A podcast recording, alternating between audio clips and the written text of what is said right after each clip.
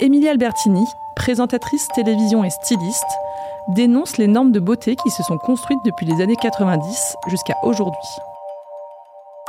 Simone Opinion, Simone Opinion, Simone, Simone Opinion. Simone Opinion. La parole donnée à celles et ceux qui font bouger les lignes.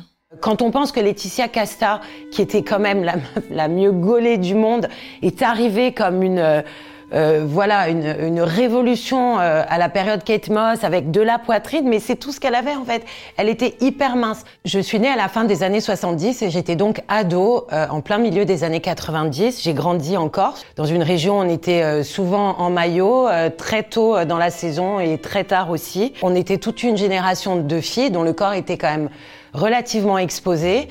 Euh, j'ai pas souffert de mon image dans les années 90 parce que je rentrais complètement dans le moule euh, euh, des filles qui étaient extrêmement minces euh, quand j'y pense, à la lumière de, de ce que je suis aujourd'hui.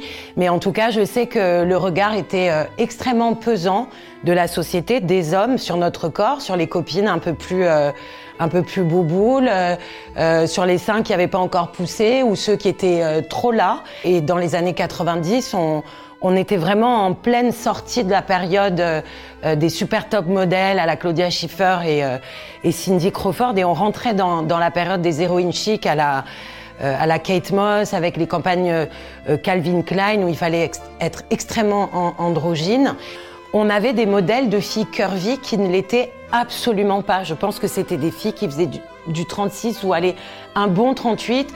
Kate Winslet dans Titanic, le Baby Spice Girl et euh, Jerry Halliwell, Bridget Jones. Et quand on revoit les images aujourd'hui, on se dit mais mais ça va pas. Et elles étaient même pas rondes en fait. Donc toutes ces années 90 ont généré en fait, pour ma génération, des images de corps de femmes complètement biaisés et un curseur surtout du poids et de euh, la normalité et de la beauté complètement déréglé. Euh, soi-disant en, en, en, évoluant avec justement cette notion de body positivisme, euh, on est censé euh, toutes s'accepter, tous les corps, l'inclusivité, les défilés de mode, on essaye de mettre de plus en plus de femmes en plus size et paradoxalement, le standard de beauté reste le même, c'est-à-dire une fille mince, euh, une fille grande, une fille musclée, une fille jeune, une fille qui a pas de rides, une fille qui a des beaux cheveux. Donc euh, je pense que plus on est abreuvé d'images et, et, plus c'est compliqué. Je pense que le, le regard qu'on porte sur son corps, il dure toute une vie. C'est un cheminement de femme de toute une vie. Il y a la période adolescente où on se cherche, où on se compare. Il y a la vingtaine qui est censée être la fleur de l'âge, mais pas, forcément pour tout le monde. Et puis à l'arrivée des enfants et les bouleversements que ça occasionne sur le corps des femmes.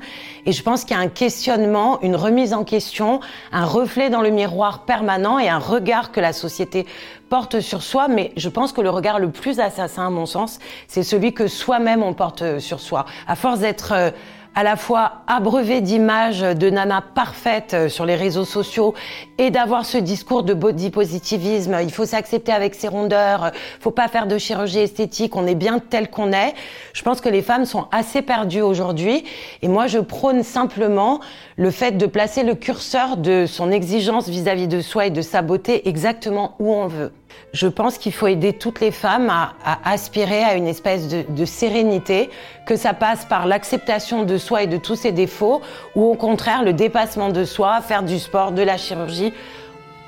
Enfin, il faut que chacune en fait trouve le bonheur et l'apaisement vis-à-vis de son, son image là où elle veut et là où il est à cet instant précis. C'était le podcast Simone. Retrouvez-le tous les mardis et jeudis et abonnez-vous sur votre plateforme d'écoute préférée pour ne manquer aucun des épisodes. À bientôt!